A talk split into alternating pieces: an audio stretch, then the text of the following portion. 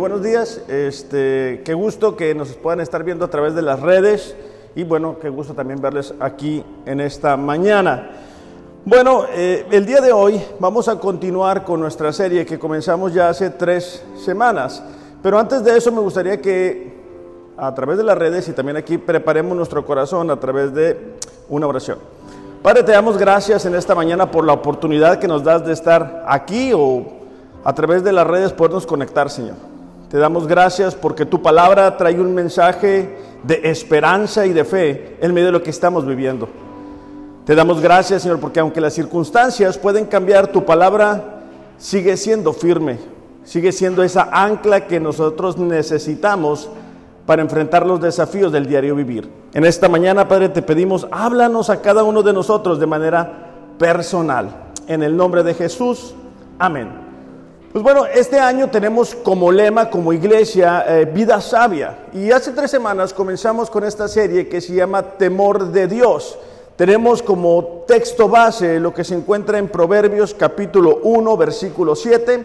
Bueno, también como nota, ¿verdad? Me voy a ir un poquito más despacio con los versículos, porque la semana pasada comentamos que los que nos ven en redes no se dan cuenta, pero eh, ya no estamos poniendo el versículo para buscarlo nosotros físicamente en la Biblia.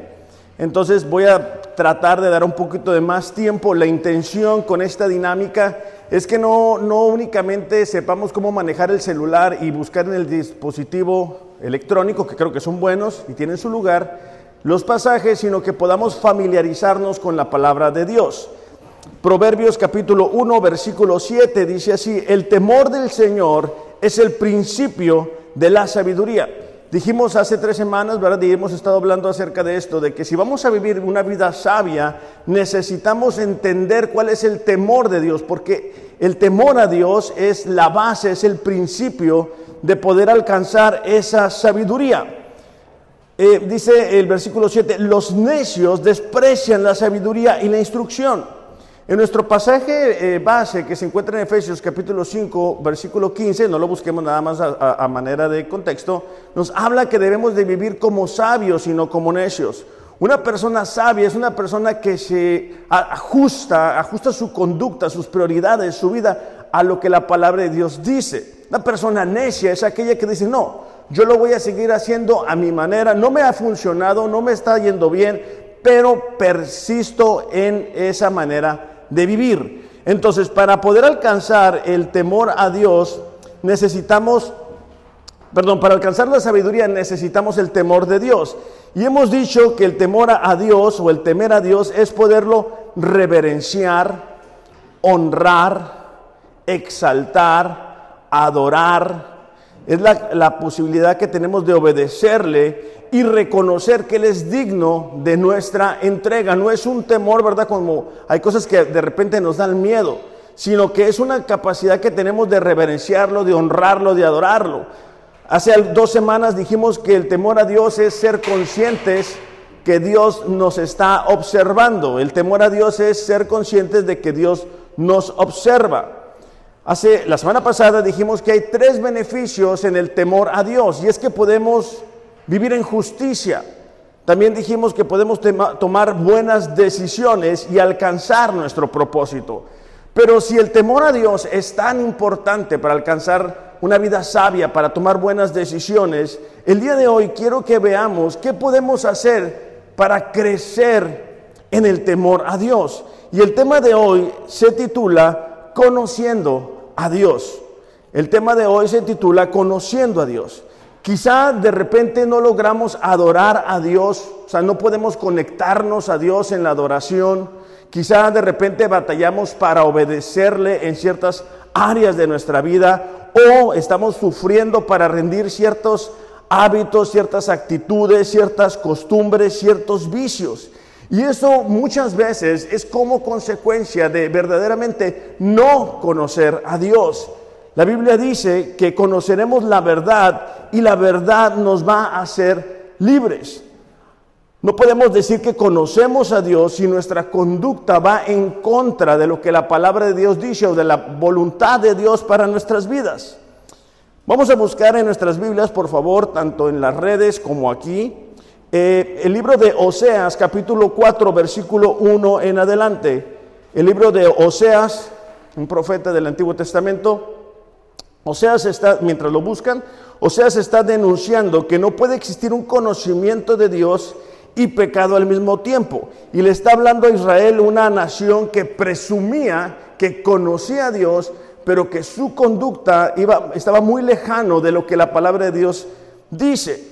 Ahora, este conocimiento de Dios no es únicamente información. Cuando hablamos de conocer a Dios verdaderamente, estamos hablando de tener una relación con Dios, estamos hablando de tener una experiencia diaria con Dios. Oseas capítulo 4, versículo 1 en adelante. ¿Me gritan ya cuando lo tengamos? ¿Ya? Bueno, dice, no cumplen lo que prometen. Está describiendo a la nación de Israel. No cumplen lo que prometen, mienten, mienten, matan, roban, son infieles y dicen conocer a Dios. O sea, ellos estaban presumiendo que eran la nación de Dios, ellos decían que tenían una relación con Dios. Ellos decían que eran herederos de la promesa de Dios. Pero su conducta era muy diferente a lo que la palabra de Dios dice. Pónganle una pausa ahí en, sus Biblias, márquenlo, pónganlo algo ahí nada más para que no se nos pierda. Quisiera que fuéramos al Nuevo Testamento en la primera carta de Juan, pero vamos a regresar a Oseas. En la primera carta de Juan, capítulo 2, versículo 4, esa, esa primera carta, mientras lo buscan, nos habla de las características de una persona que ha nacido de nuevo. Porque hay muchas personas que dicen que nacieron de nuevo, que tienen una relación con Dios. Y nos vamos a dar cuenta cuando leemos esta carta que no tienen las características de un cristiano. Entonces, en la primera carta de Juan, capítulo 2, versículo 4, dice así, ¿Ya lo tenemos? ¿Ok? Dice así. El que dice, yo le he llegado a conocer y no guarda sus mandamientos, es decir, no obedece a Dios, es un mentiroso y la verdad no está en él. Entonces, en esta primera carta, Juan está diciendo, hay personas que dicen que conocen a Dios, hay, hay personas que dicen que tienen una relación con Dios. Pero la verdad es de que no es así. Entonces, una característica de una persona que tiene una relación diaria con Dios es que no va a pecar de manera habitual o de manera constante. Entonces, regresando a, Oseas, les dije que le pusieron una marquita, hay consecuencias de cuando nosotros no tenemos una relación con Dios. Hay consecuencias cuando nosotros no tenemos una experiencia con Dios. Y en el versículo 6, creo que la mayoría de nosotros hemos escuchado o leído este pasaje, habla de esas consecuencias. Dice, mi pueblo está siendo destruido porque no me conoce. El versículo 1 nos habla que la nación de Israel decía que conocía a Dios, pero esa no era una realidad. Y como consecuencia de que no tenía una relación con Dios, que no estaban obedeciendo a Dios, ellos estaban siendo destruidos. Entonces, si nosotros vamos a reverenciar a Dios, si nosotros vamos a adorar a Dios, si nosotros vamos a obedecer a Dios, si nosotros vamos a caminar en temor a Dios, necesitamos conocerlo, necesitamos tener esa experiencia diaria con Él, necesitamos tener esa relación que se va fortaleciendo. Hay cosas que nos pueden llegar a distraer, por eso es importante que entendamos que Necesitamos darle tiempo y esfuerzo a Dios. A mí me preocupa que en estos tiempos veo que con mucha constancia hablamos de Dios como si habláramos de cualquier persona. Creemos que cuando vamos a llegar al cielo nos van a dar, Jesús, ¿verdad? Nos va a dar cinco y va a decir, ah, qué bueno que estás por aquí. Y nos damos cuenta que no conocemos realmente a Dios, no tenemos una experiencia, no nos sorprende, no adoramos a Dios, no queremos rendir nuestra vida, no queremos darle lo mejor de nosotros.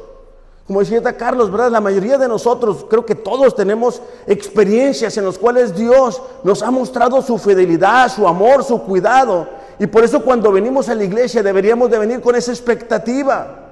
Deberíamos de levantar nuestras manos, levantar nuestro corazón, tener la mejor actitud porque tenemos la posibilidad de estar aquí.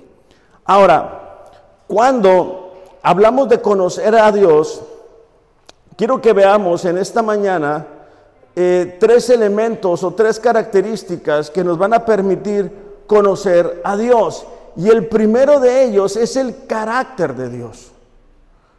Hay mucha gente que no conoce realmente el carácter de Dios. Salmos capítulo 9, versículo, eh, Salmos capítulo 9, versículo 10, eh, si podemos buscarlo en nuestra Biblia, por favor. Salmos capítulo 9, versículo 10. Me gritan ya y aquellos que nos están viendo en las redes también pueden poner ya para saber que ya puedo avanzar. No quiero que las, las personas que nos están viendo en redes se pierdan. Dice así,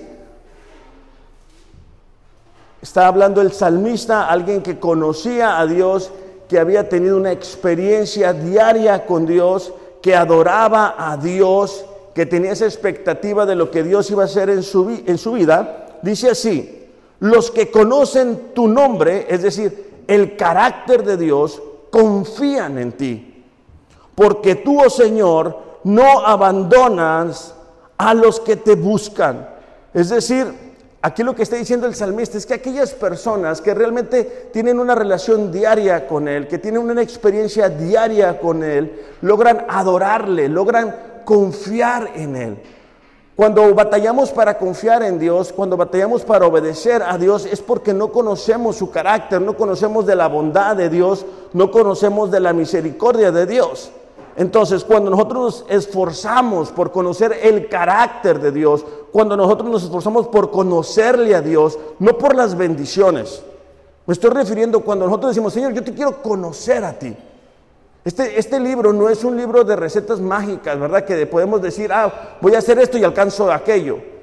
Es, es un libro que nos describe quién es nuestro Dios, cómo lo podemos conocer, qué piensa, cuáles son los planes que tiene para nosotros. Entonces, cuando nosotros nos animamos, nos esforzamos por conocer a Dios, viene como consecuencia esa confianza, esa reverencia, porque entendemos quién es realmente Dios.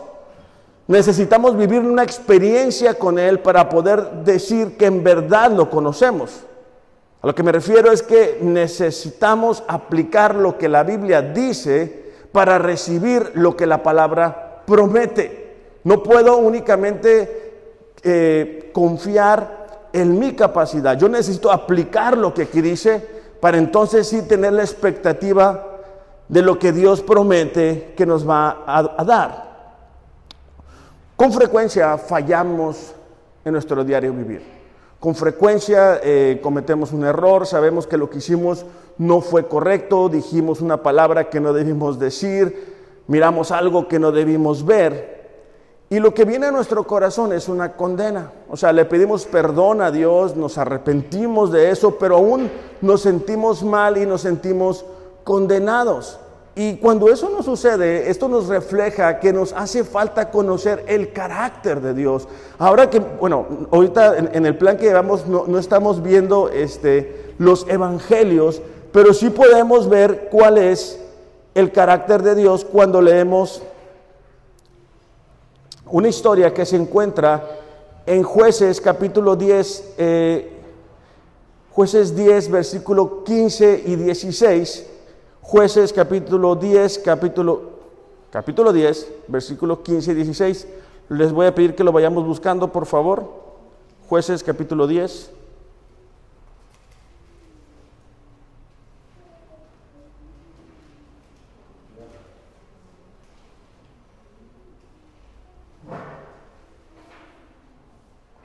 ¿Ya tenemos todos ahí?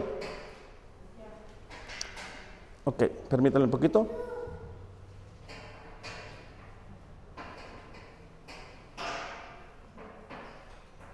Ah, caray, ¿dónde se me quedó? Aquí está. Dice así. Pero dice, los israelitas rogaron al Señor diciendo, hemos pecado, castíganos como bien te parezca. ¿Qué es lo que estaba sucediendo aquí?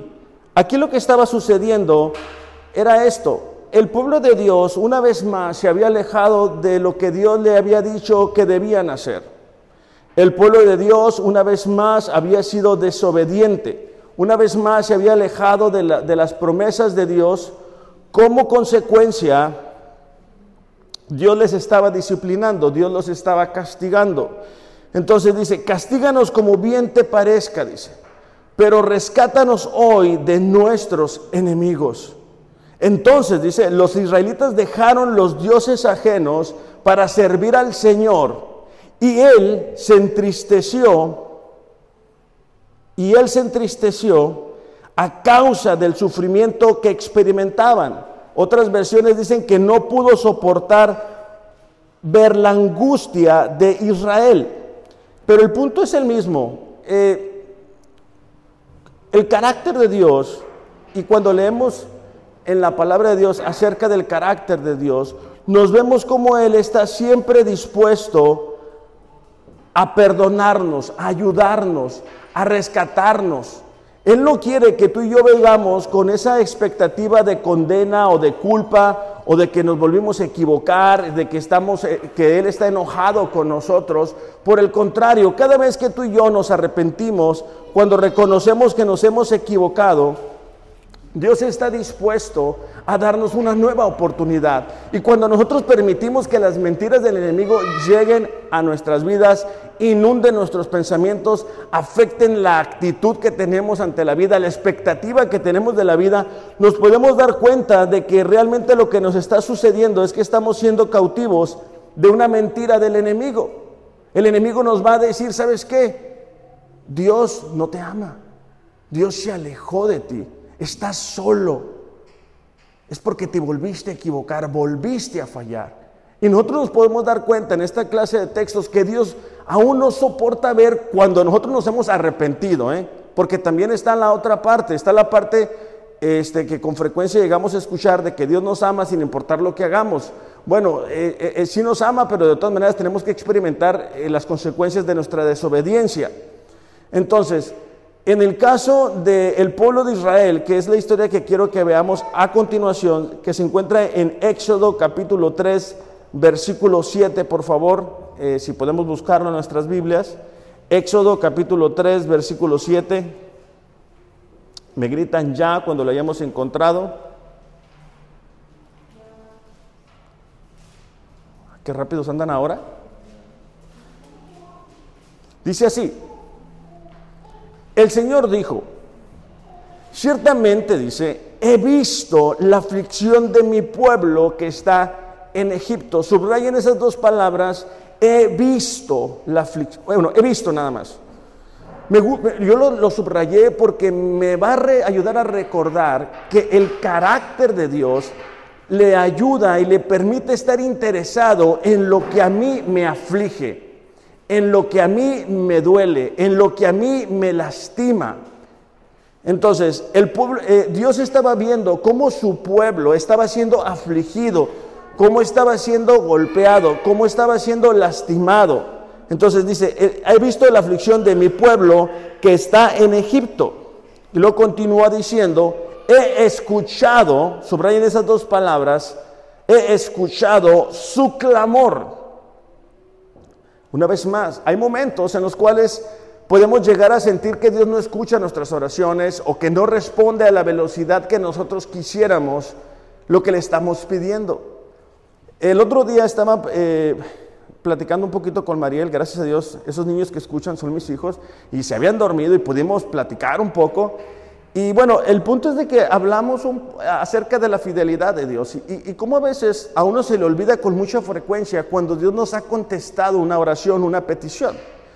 Y antes del COVID, este, yo llevaba a mí a la escuela y de camino orábamos. Esa era nuestra rutina. Y yo me acuerdo que empezamos a orar por la casa, que ahorita estamos ahí viviendo. Pero la verdad es que yo tengo que aceptar que no oraba con mucha perseverancia.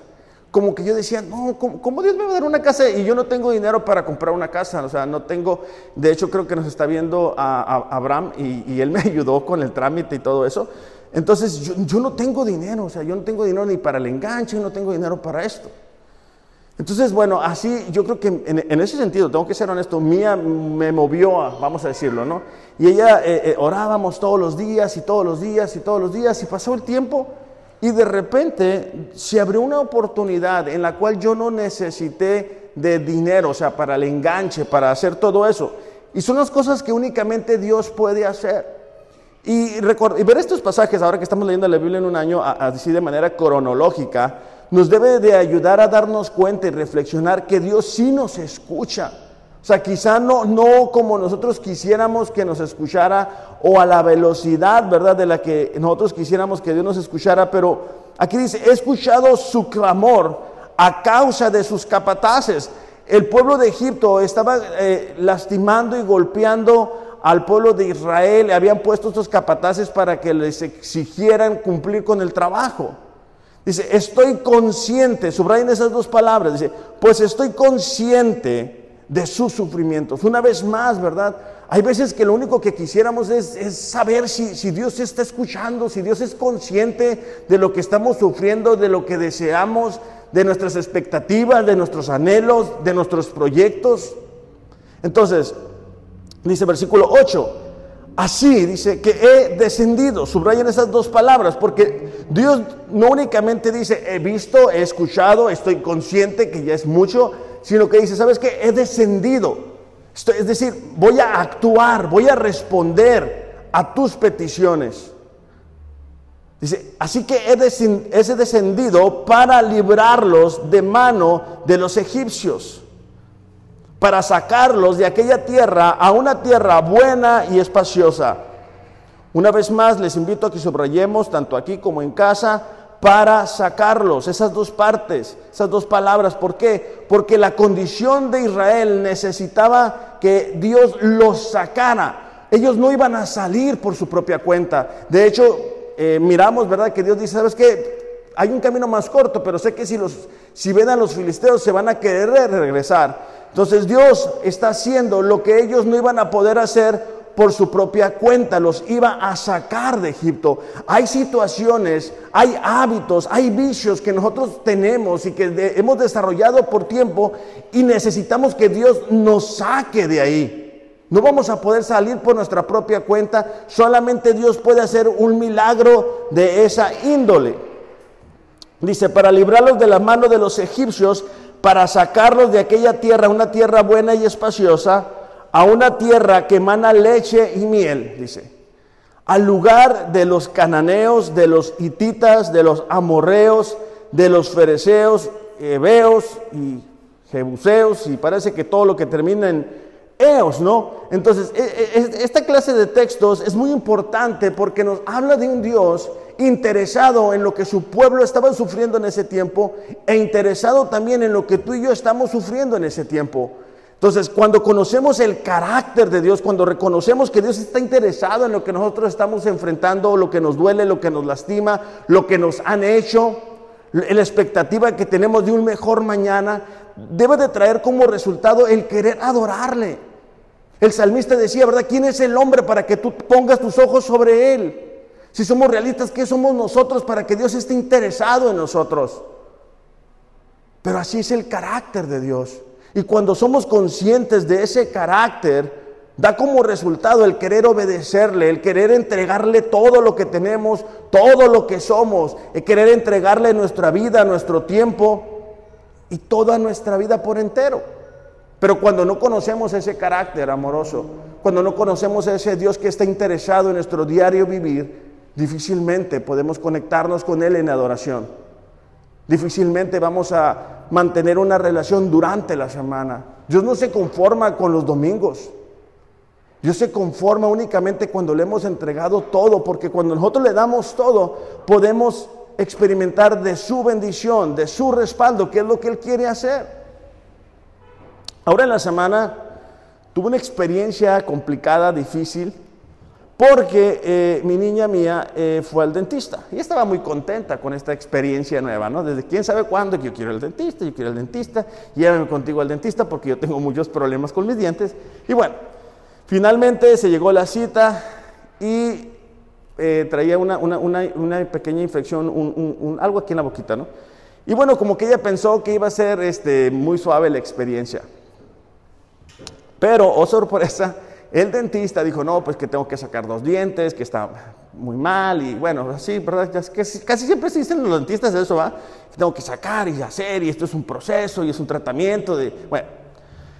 Eh, yo estaba aquí con, eh, precisamente estaba con Carlos y en eso me marca Mariel y me dice, ¿sabes qué? Pues le van a querer hacer esto, es que le, damos o no le damos. No, sí, pues dale. Ah, tengo que aceptar esto.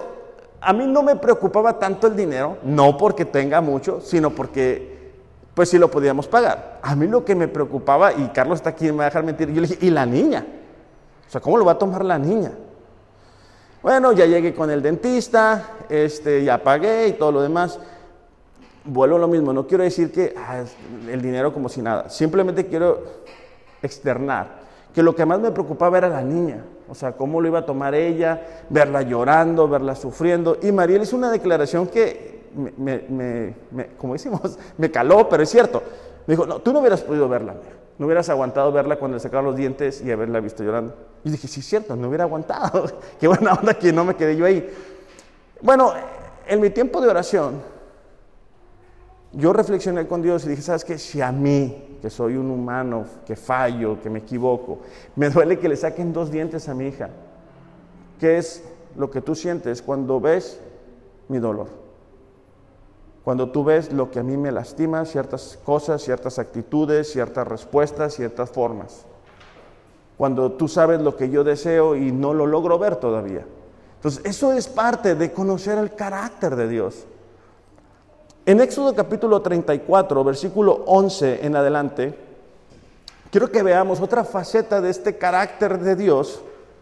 Éxodo capítulo 34, versículo 11 en adelante, las personas que nos ven en las redes, también si nos pueden poner ya, ¿verdad? Cuando lo encuentren. Este, y aquí me gritan cuando lo hemos encontrado porque de esa manera puedo, no quiero que se me queden atrás. ¿Ya? ¿Ok? Dice así. De hecho lo leímos hace dos días me parece. Observa lo que te mando hoy, dice. Está hablando Dios a su pueblo Israel. Voy a echar delante de ti a los amorreos, a los cananeos, a los hititas, a los fereceos, a los heveos y a los jebuseos. Hablábamos hace, unos, hace un rato que Dios dice, ¿sabes qué? He visto el, el, clamor de mi pueblo, he visto cómo lo están golpeando, cómo lo están lastimando, cómo lo están hiriendo. Yo voy a bajar, voy a descender. Ya caminó eh, eh, cronológicamente el tiempo y ahora dice Dios, ¿sabes qué? Yo voy a, a sacar a estas naciones de esa tierra para que tú te pongas ahí. Hasta vamos bien. Versículo 12. Cuídate de no hacer pacto con los habitantes de la tierra a donde vas. No sé que esto se convierta en tropezadero en medio de ti. Ustedes derribarán sus altares, quebrarán sus pilares sagrados y cortarán sus aceras. No adorarás a ningún otro Dios, ya que el Señor, cuyo nombre es celoso, es Dios celoso. Esa es otra faceta del carácter de Dios. Dios nos ama. Dios no quiere compartir nuestro amor con el mundo y con Él. Entonces, Dios le estaba diciendo a su pueblo Israel, ustedes cuando lleguen allá deben destruir todo eh, tipo de idolatría, porque si no, ustedes van a caer en el error de asociarse con esas naciones. Van a caer en el error de adorar, de adorarme a mí como adoran ellos a sus dioses. Con frecuencia, cuando llegamos a Dios, traemos ciertas actitudes, ciertas formas, ciertas ideas que queremos incorporar al cristianismo pero que no son parte de adorar, de entregar nuestra vida a Dios. Por cierto, en esta semana no, la que sigue voy a volver a la, a la serie del ADN de la iglesia. Y en esta parte es donde muchas veces batallamos porque nos familiarizamos tanto con la iglesia y con Dios que creemos que podemos darle a Dios lo que nos sobra que podemos adorar a Dios como nosotros queremos, que podemos este, y debemos esperar que Dios lo reciba como, bueno, pues si esto es lo que mejor me puede dar, muchas gracias. Y no funciona así. Por eso es que Dios dice, sabes que yo soy un Dios celoso. Yo no quiero que tú me adores como ellos lo hacen. Yo quiero que tú me temas, yo quiero que tú me respetes, yo quiero que tú me honres. Es una tristeza cuando vemos a nivel mundial cómo en medio del COVID y de todo esto hay, hay gobiernos que están aprovechando para promover leyes que van en contra de lo que la palabra de Dios dice. Es increíble. El otro estaba mirando en la televisión cómo hay un, partido político que dice, no, pues vamos a ir por la igualdad y que no, importa lo que, lo que sea. Y eso va en contra de lo que Dios dice. El matrimonio, bueno, vamos a salir un poquito del tema, pero el matrimonio es entre un hombre y una mujer, lo leemos en Génesis. Entonces, bueno, regresando un poquito al tema, Dios dice, ¿sabes qué? Debes derribar todo. Y eso es aplicable también para nosotros. Debemos de derribar cualquier cosa que estorba en nuestros corazones para adorar a Dios como Él se merece. Estamos muy interesados en la libertad que tenemos como cristianos, ¿verdad? En todo lo que podemos hacer, pero no estamos interesados en darle a Dios nuestro corazón. Versículo 15. No hagas pacto con los habitantes de aquella tierra. No sea que cuando ellos se prostituyan con sus dioses y les ofrezcan sacrificios, alguien te invite y comas de su sacrificio tomes de sus hijas para tus hijos y ellas se prostituyan con sus dioses y hagan que también tus hijos se prostituyan con los dioses de ellas. Básicamente lo que está diciendo es, ellos tienen una forma de adorar que está totalmente equivocada. Ellos adoraban a ídolos. Y dentro de eso había un desenfreno que en su mayoría tenía que ver con el área sexual. Entonces, ¿sabes qué? Lo que puede pasar es de que si tú no sacas a esas naciones de la tierra que yo te quiero entregar, ellos se asocien contigo, tú te relaciones contigo, tú te familiarices con ellos y después te va te va, no vas a querer decirles no cuando te inviten a adorar a sus dioses. Por eso es que nosotros no deberíamos de tener amistades muy, muy, muy cercanas que, que no son cristianos. ¿Por qué? Porque nos van a jalar. Y no hablo únicamente de personas, hablo de plataformas digitales, hablo de la música que escuchamos, hablo de lo que vemos, de las conversaciones que tenemos. No deberíamos de estar muy familiarizados con ello porque con frecuencia va en contra de lo que Dios dice. Entonces, si yo voy a estar involucrado en una conversación donde voy a estar criticando a todo el mundo y después voy a decir, ah, sí, ahora sí Dios, me quiero conectar contigo, no va a funcionar. En aquel tiempo había una, un templo donde el sacerdote entraba, ofrecía los sacrificios. Gracias a lo que Jesús hizo, ya no tenemos que hacer eso. Nosotros somos ese templo. En nosotros habita el Espíritu Santo. Nosotros tenemos la capacidad y la posibilidad de relacionarnos con Dios todos los días, de experimentar de su presencia, pero eso implica que tú y yo entendamos que nuestro Dios es Dios celoso, que nos desea completos, no lo que nos sobra. Ahora, también otra faceta que quiero que veamos acerca del carácter de Dios es que muchas veces, bueno, mientras ustedes lo van buscando en 1 Samuel capítulo 16, muchas veces nos sentimos incapaces de hacer realidad las promesas de Dios sobre nuestras vidas, es decir, decimos, ¿quiénes somos nosotros? ¿Cómo Dios me va a utilizar para alcanzar a alguien para Cristo?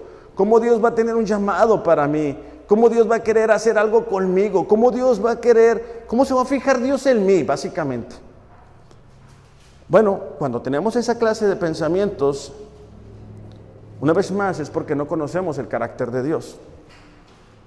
En este tiempo el rey Saúl eh, ya había sido desechado por Dios por su desobediencia, por su necedad, por su orgullo. Entonces Dios envía al profeta Samuel a ungir al siguiente rey. Entonces él le dice, es que tienes que ir a la casa de, Isaí y ahí te voy a decir a quién vas a ungir como rey. Versículo 7 dice, el Señor dijo a Samuel, no mires a su apariencia. ¿Por qué? Porque Samuel en su mente había elegido ya a alguien. Él miró a uno de los hijos de Isaí y dijo, no, pues este tiene que ser. Este se mira alto, su, estatura, su apariencia es impresionante. Él debe de ser. Si no mires a su apariencia, ni a lo alto de su estatura, porque yo lo he desechado. Porque Dios no ve como el hombre ve. Pues el hombre mira la apariencia exterior, pero el Señor mira el corazón. Cuando nosotros entendemos el carácter de Dios, descubrimos que Dios no necesita tus talentos, ni tus dones, ni tus influencias, ni las mías. Él necesita el corazón, un corazón dispuesto, un corazón que no se guarda nada, un corazón en el cual Él encuentra a alguien que es un verdadero adorador, que no tiene ídolos. Hay personas que tienen ídolos todavía en el corazón.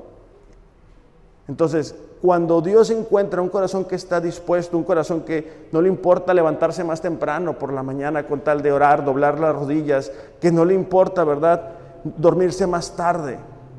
Él puede hacer grandes cosas con esa persona.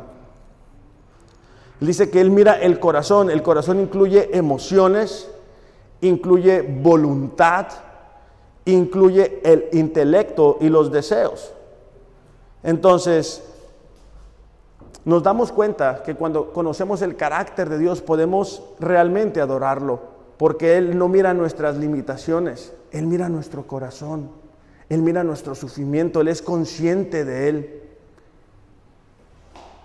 Eso debe de despertar en ti y en mí el deseo de adorarle, el deseo de honrarle, el deseo de respetarlo, el deseo de obedecerle, no debemos de tener, hay personas que viven con más miedo de, la, de, la, gente que de Dios. Que le importa más lo que la gente dice que lo que Dios opina. Entonces, si vamos a vivir vidas sabias, necesitamos realmente conocer a Dios. Esta mañana yo te pregunto, ¿qué tanto conoces el carácter de Dios? O sea, porque el carácter de Dios es muy grande y su palabra nos muestra realmente cómo es Dios. Cuando nosotros no sabemos si hacer esto o aquello, es porque no conocemos el carácter de Dios.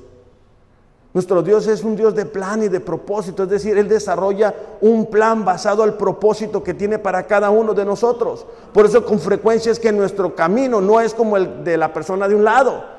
Y lo que nos frustra es ver que para la persona de un lado supuestamente es más fácil.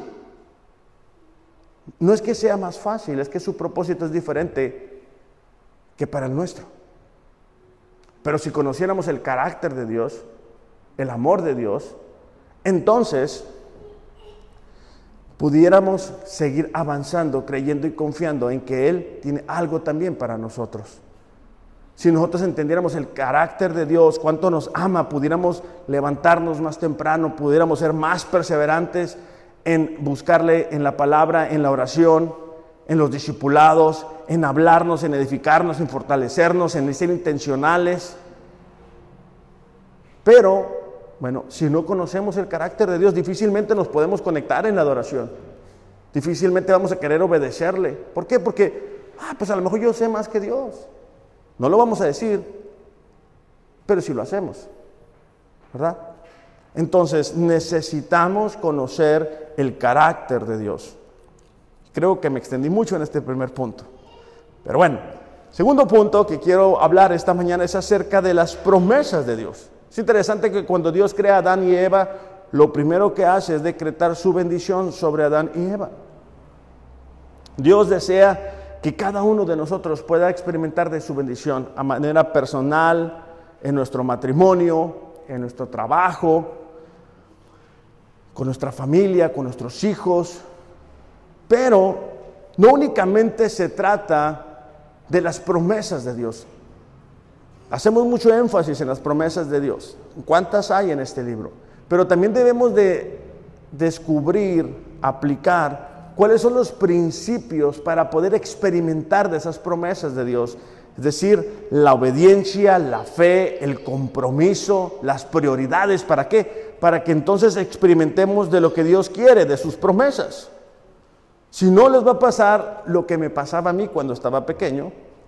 Y es que mi mamá, el Mexicali se usa mucho eh, una plaza, ¿verdad? El calorón, ¿verdad? Entonces, Mi mamá me decía, vamos a ir a la plaza. Uy, yo me emocionaba. Al principio.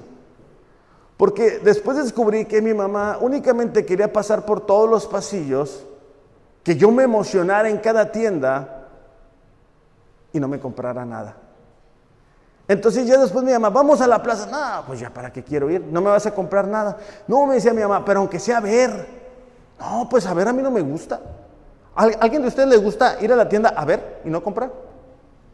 ¿Verdad que no? Ah, bueno, entonces mi mamá es la única persona que le gusta ver y se llena. Esa es barata, pues, ¿no? Entonces va, ve y ya. Yo no. Ok. ¿Cómo cristianos nos puede suceder algo parecido? miramos las promesas de Dios. Son impresionantes, son muchas, pero solamente las vemos, no las experimentamos. Por no ser obedientes, por no confiar en Dios, por no estar comprometidos con Dios, por no conocer o aplicar los principios que la palabra de Dios nos dice que debemos de aplicar para entonces experimentar lo que Dios dice. Por eso les decía al principio, para poder experimentar lo que Dios promete, necesitamos hacer lo que Dios nos pide que debemos de hacer. En los salmos, por ejemplo, encontramos que Dios quiere ser nuestro refugio, nuestra esperanza, nuestra fortaleza, nuestro ayudador, nuestra guía, nuestro pastor. Pero ¿cuántos de nosotros estamos experimentando esas promesas? ¿Cuántos de nosotros en esta mañana podemos decir, sabes que Dios me está guiando? ¿Cuántos? ¿Cuántos de nosotros podemos decir, sabes qué? En Él encuentro mi refugio. Él es mi consejero. Él es mi ayudador. Comúnmente le platicamos a todo el mundo lo que nos está pasando, menos a Dios. Muchas veces tenemos más relación con las redes sociales que con Dios. Hay otros momentos, por ejemplo, en los cuales nos llegamos a sentir solos. Mateo capítulo 28, si lo podemos buscar, por favor. Mateo 28, versículo 19. Dice así, y tengan por seguro esto. O sea, dice Jesús, quiero que te quede claro esto, quiero que no lo olvides. Estoy con ustedes siempre, hasta el fin de los tiempos. Entonces, en esos momentos de soledad debemos de recordar esta, clase de pasajes. ¿Por qué? Porque Él ha prometido algo. Ahora, aunque está la promesa disponible, yo tengo que creer que la promesa es para mí. Porque si yo no creo que Dios va a estar conmigo, aunque la promesa esté disponible, yo no la puedo experimentar. Entonces, si yo no lo logro experimentar, no voy a sentir o tener ese temor a Dios, ese respeto hacia Dios. Yo tengo que pasar, pasar, atravesar momentos en los cuales me sienta solo para darme cuenta que Dios está conmigo. Y si podemos reflexionar el día de hoy, hubo momentos en los cuales estuvo muy difícil para nosotros. Recordar que hubo momentos en los cuales sentimos no poder más, pero fue la presencia de Dios en nuestras vidas la que nos sacó adelante. Hablando un poquito de esto, vamos a buscar en Isaías capítulo 41, versículo 10. Isaías 41, 10, por favor. Me gritan ya y en las redes pongan ahí ya cuando lo hayan encontrado para saber que estamos en el mismo espíritu y a la misma velocidad. Isaías 41, 10 dice así. ¿Ya? Dice, no tengas miedo porque yo estoy contigo. No te desalientes porque yo soy tu Dios. Te daré fuerzas y te ayudaré, te sostendré con mi derecha, con mi mano derecha victoriosa. Una vez más, Dios prometiendo, afirmando de que su presencia estará sobre nuestras vidas, aún en los momentos en que pensemos que no podemos más, que no tenemos fuerzas, que ya no nos queda nada. Dios dice, ¿sabes qué? Yo voy a estar contigo, yo te voy a dar ánimo, yo te voy a dar fuerzas. Pero otra vez, para alcanzar esa promesa, tú y yo necesitamos creerlas. Tú y yo necesitamos decir, ¿sabes qué, Señor? Me estoy sintiendo solo, siento que no tengo fuerzas. No se lo digas a las redes sociales, las redes sociales no te van a contestar más que un me gusta. Díselo a Dios. Dile, Señor, ayúdame, no me quiero sentir así. Dame las fuerzas que necesito. Dame el ánimo que necesito. Quiero experimentar de esta promesa. Salmos 91, por favor, capítulo, eh, versículo 14 en adelante. Este también es un salmo muy bonito. Eh, también hago la, aclaración que tener ese salmo abierto en casa no, no ayuda. Hay que aplicarlo y experimentarlo, lo digo porque me ha tocado ver eso, está la Biblia abierta en el Salmo 91 para que haga su efecto, no, no funciona así. El salmista en, estos tres versículos que vamos a leer habla acerca de las promesas de Dios en medio de dificultades. Ha enumerado una serie de dificultades y de peligros que se experimentan. Gracias.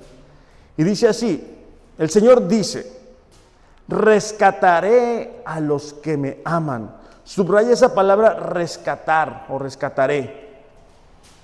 Una vez más, si nos damos cuenta, está la promesa, pero también está la condición para que esa promesa se cumpla. A pesar de que ha hablado del peligro, de la angustia que pudiera experimentar, dice, ¿sabes qué? Esa gente que me ama realmente, esa palabra amor significa un profundo anhelo por Dios o un deseo de adherirse a Dios, es decir, estar unido con Dios. Rescataré a los que me aman, protegeré a los que confían en mi nombre. Otra vez, subrayemos la palabra proteger o protegeré ¿A quién? ¿A quién va a proteger Dios? A los que confían en su nombre, en su carácter, en quién es Él. Versículo 15. Cuando me llamen, yo le responderé. Ahí está la promesa, subrayen la palabra responderé. Pero ¿cuándo va a responder Dios? ¿A quién va a responder a Dios? A los que le llamen. Cuando oramos, cuando clamamos, cuando le pedimos. Estaré con ellos en medio de las dificultades. en la palabra estaré, otra promesa, los rescataré y los honraré. Esa palabra honrar es bendecir, es glorificar, es hacer grande el nombre de una persona. Dios está diciendo, sabes que yo te voy a rescatar, yo te voy a proteger, yo te voy a responder, yo voy a estar contigo, yo te voy a honrar, yo te voy a bendecir. ¿Cuándo? Cuando me ames, cuando confíes en mí, cuando me conozcas, cuando te esfuerces, cuando hagas lo que no estás haciendo, cuando salgas de tu silla, cuando salgas de tu área de confort. Es entonces que estas promesas se vuelven una realidad en nuestras vidas. Lo recompensaré, otra promesa, con una larga vida y le daré salvación. Entonces, hay muchas promesas que podemos estar aquí todo el día, pero el punto no es ese. El punto es que para poder temer a Dios, para poderlo honrar, para poderlo obedecer, necesito conocer esas promesas, pero también descubrir qué necesito hacer para que esas promesas se vuelvan una realidad en mi vida. Entonces es el carácter de Dios, son las promesas de Dios y por último son las obras de Dios lo que nos permite adorarle. Éxodo capítulo 14, versículo 21 nos describe, hace unos días también lo estuvimos leyendo, Dios había cumplido lo que había dicho, había sacado a su pueblo, pero de repente se encuentran en el momento en el cual el pueblo egipcio está atrás, el mar está enfrente. Recordemos que no era un ejército lo que estaba llevando Moisés. Moisés este, estaba liderando una nación que nunca había, bueno, que por 400 años no había salido de Egipto.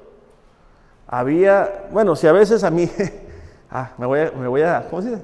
A deshogar. Sacar de la casa a mi esposa y a mis niños es un rollo. Imagínate una nación o sea, me imagino a Moisés, vámonos, ah, no, espérame, espérame, espérame, es que no me, no es que nos tenemos que, no, no, espérame.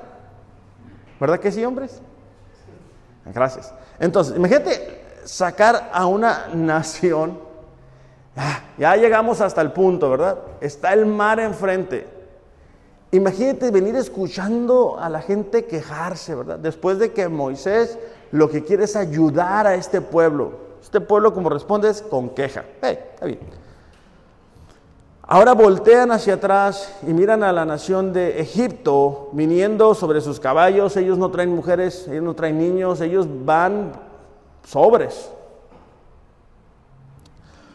Luego Moisés extendió la mano sobre el mar. El Señor abrió un camino a través de las aguas mediante un fuerte, fuerte viento torrencial. Es decir, las aguas se abrieron.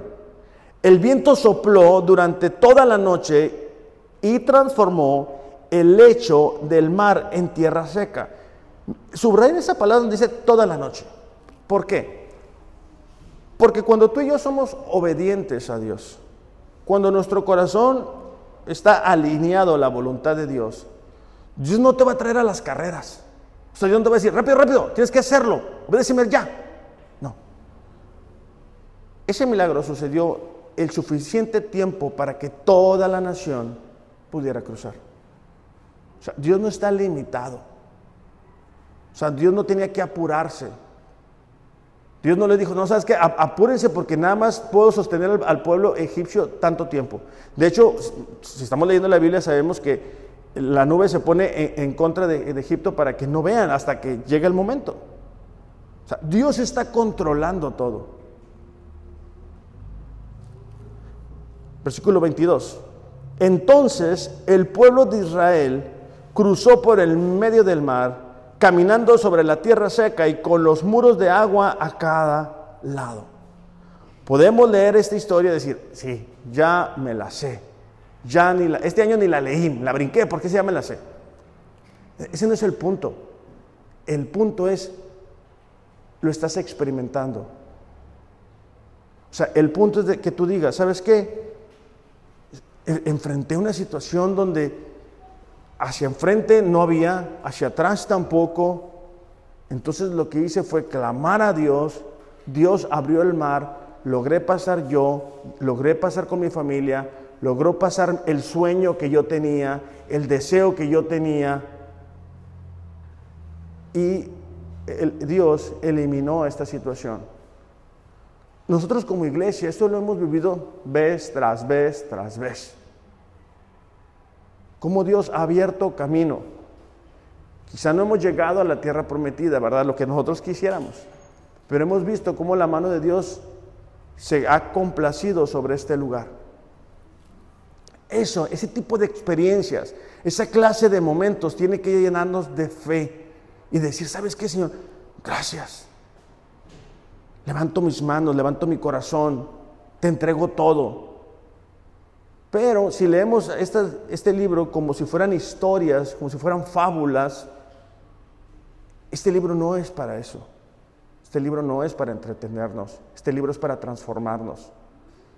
Y para que al leer las historias que están aquí podamos ser inspirados a seguir el ejemplo de estas personas. Eh, no sé quién va a pasar. Ah, Lalo, ¿puedes pasar?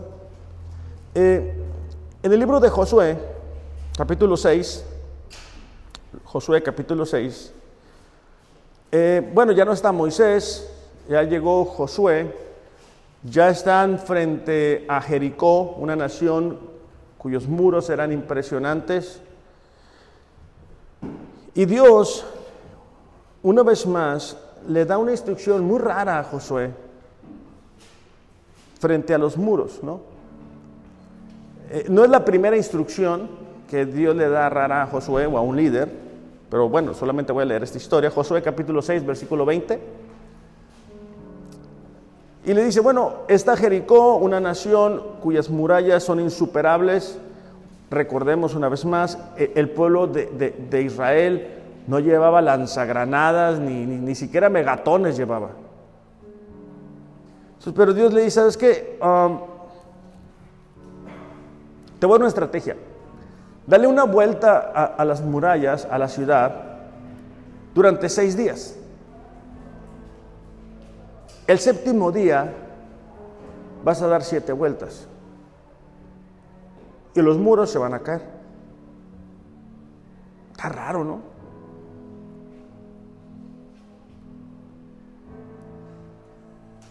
El pueblo de Israel lo hace y los muros se caen. Ahora la pregunta es, ¿qué es lo que Dios te ha dicho que tienes que hacer para solucionar tu problema? Y que a lo mejor porque no entra en, nuestro filtro, en nuestra inteligencia, no lo hacemos y lo seguimos intentando. Recordemos esto, Dios no, no nos necesita, pero Dios quiere que así como esta nación de Israel confió en Él y dio seis vueltas y el séptimo día dio siete vueltas, nosotros podamos confiar y hacer lo que nos pide que hagamos. Hasta que no, no hagamos eso, o sea, hasta que no hagamos lo que Dios nos pide que debemos de hacer, los, los muros no se van a caer. Hasta que no expresemos con obediencia la fe que decimos tener, el milagro no va a suceder. Podemos intentar hacer que los muros se caigan por nuestra fuerza, por nuestra capacidad. Podemos hacer lo que Dios nos dice y Dios va a hacer que esos muros se caigan. Iglesia, si vamos a temer a Dios, necesitamos conocer el carácter de Dios, las promesas de Dios, las obras de Dios, no únicamente a través de lo que leemos en este libro sino en nuestra propia vida. ¿Por qué no cerramos nuestros ojos? Vamos a orar para despedir este tiempo. Si nos estás viendo en casa, te invito, cierra tus ojos. Señor, te damos gracias en esta mañana por tu palabra. Señor, gracias porque solo tú eres digno de nuestra adoración. Gracias porque tú eres digno de nuestra confianza, porque en muchas ocasiones, cuando nada ni nadie nos podía ayudar, tú lo hiciste. Porque cuando hubo momentos en los cuales parecía que no había más, tú abriste una puerta. Ese eres tú, Señor. Por eso te honramos, te adoramos, te respetamos, Señor. Si tú esta mañana puedes reconocer y decir, ¿sabes qué? Me está faltando en esta área. Es el momento en el cual con tus ojos cerrados tú puedes decirle, Dios, ayúdame. Ayúdame a obedecerte. Ayúdame a confiar en ti. Ayúdame que tú seas lo primero y lo más importante en mi vida. Ayúdame a poderte adorar con mi estilo de vivir. Ayúdame que tú seas lo más importante. Ayúdame a experimentar más de ti. Ayúdame a tener una relación diaria contigo. Ayúdame a no tener excusas, sino razones para encontrarme contigo. Ayúdame a descubrir realmente quién tú eres. En el nombre de Jesús. Amén. Iglesia, el, temer a Dios, el poderlo respetar, nos va a ayudar en todo el tiempo que estemos aquí. Yo te invito, conoce el carácter de Dios, conoce las promesas de Dios, conoce las obras de Dios, pero sobre todo, haz lo que te corresponde para que juntos la podamos experimentar. Que tengan un excelente, excelente, excelente domingo. Los amo, pero Dios les ama más. Gracias.